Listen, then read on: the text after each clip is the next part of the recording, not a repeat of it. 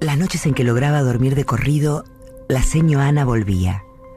Abajo del cartel donde la habían encontrado, sobre la tierra electrizada por la luz rancia que en los huesos al volverse polvo, la seño Ana se pudría en mi sueño como se descompone la carne de un perro muerto en la ruta. Sus huesos no eran mansos como animalitos domésticos. Me buscaban. Volvían furiosos con la energía devastadora del que persigue justicia. No sé por qué esa noche la veía así, como una muerta a la que le brillaban los restos, si la policía había encontrado su cuerpo cuando yo era chica y se lo había llevado. Me froté los ojos. Ahí estaba Ana de nuevo. ¿Ya me olvidaste? ¿Cuándo volvés, mi chiquita, a tragar tierra por mí? Nunca me animé a tragar tierra de abajo de la carne de la seño Ana, aunque supiera el lugar exacto en donde quedó. Prefería recordarla perfecta, limpia, como el guardapolvo que se secaba en la soga de mi casa, al sol de esas mañanas a las que no podía volver. Ana abrió la boca. A su cara le pegó el tiempo. Su bronca por los que la mataron me dolía. Me tiraba hacia el centro de mi noche. Me forzaba a no despertar. Estoy acá, come tierra, abajo. ¿Cuándo venís a tragar tierra por mí? Pasaron unos días y la madre de María volvió a mi casa. No estaba mi hermano ni Ezequiel, que a veces venía a verme y a contarme cosas de María, que se iba curando, que no estaba tan triste, que ya decía que iba a volver a la escuela de enfermeras de nuevo. También del viejo preso y de los vecinos que habían tratado de prenderle fuego a la casa. Solo estaba conmigo la chica del Walter, que cuando no estudiaba no hacía nada, como yo. A veces quería preguntarle si tenía ganas de jugar a la play conmigo, pero me daba vergüenza. Así que ponía música y ella se acercaba a escuchar. Otras veces leía y repetía cosas en voz baja de una carpeta negra, toda escrita con liquid. Aguante les pibis, decía grande en la tapa, y eso me hacía pensar que ella sí debía tener amigas. Una vez le pregunté qué estaba estudiando y me dijo que algo de historia para dar la previa. Me leyó un rato, leyó un montón de cosas, y yo le escuchaba porque me gustaba oírla hablándome. La chica del Walter tenía ahora un tapado negro tan finito como el otro. Se debía cagar de frío igual que yo, pero le quedaba hermoso. El pelo largo con ondas grandes era la combinación perfecta para la tela oscura. Y su boca roja, diciendo que había habido unos pueblos que para lo único que abandonaban la tierra donde vivían y trabajaban era para ir a la guerra, a matar o morir. En la parte de atrás del pelo se le habían empezado a hacer nudos. Se los había descubierto la semana anterior y ahora tenía un nudo enorme. Estábamos sin shampoo ni nada y hacía días que nos lavábamos la cabeza con el mismo jabón blanco que usábamos para lavar la ropa.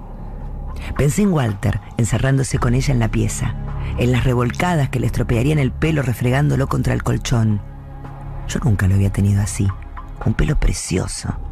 Le dije que iba a comprar algo de comer y salí.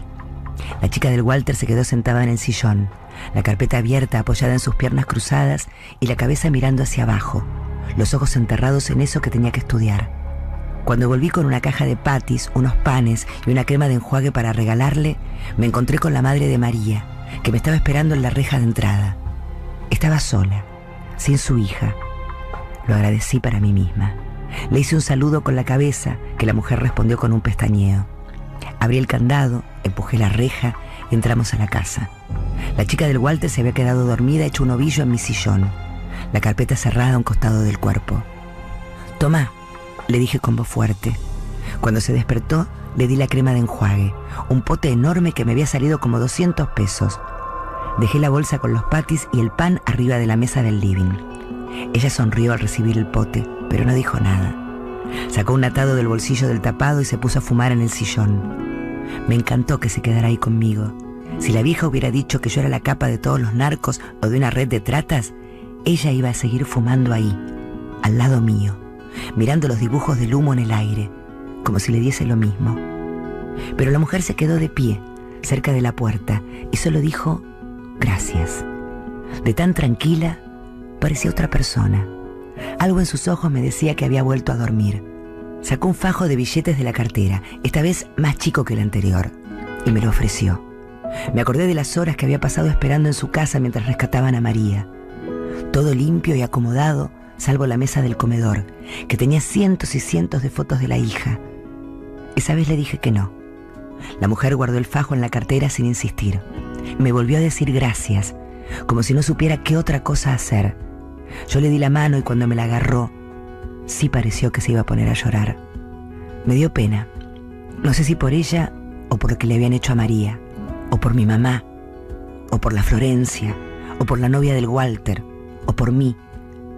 Lástima de todas juntas. Una tristeza enorme. La acompañé hasta la reja.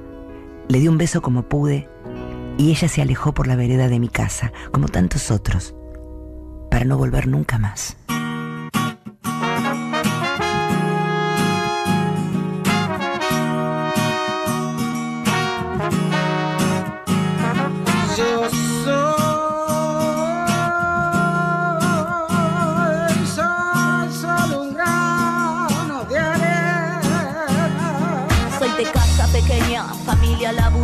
De madre guerrera, abuelos inmigrantes, de vida dura, años de dictadura, infancia heavy, síntomas que aún perduran, siempre rozando la locura, siempre supe que el amor todo locura.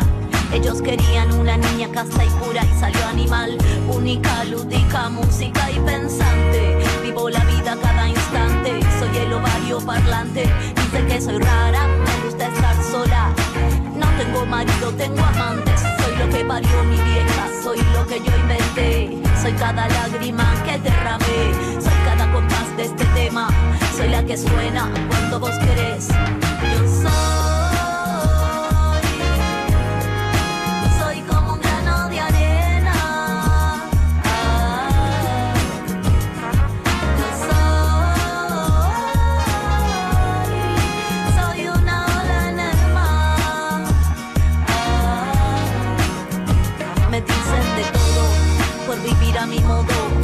En esta vida como si fuera lodo. Lo pruebo, le doy y si falla me todo. Voy siempre fiel a mi destino. Todo a codo me lleva el norte. El norte es mío, lo imprimo. Cada mañana es mi desafío. Y entonces conspiro y suspiro.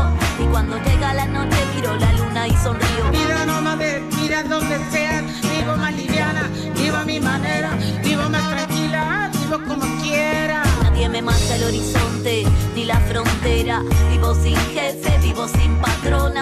Marca el pulso, mi corazón. Me siento en el viento y en esta canción. Vivo de revolución en revolución.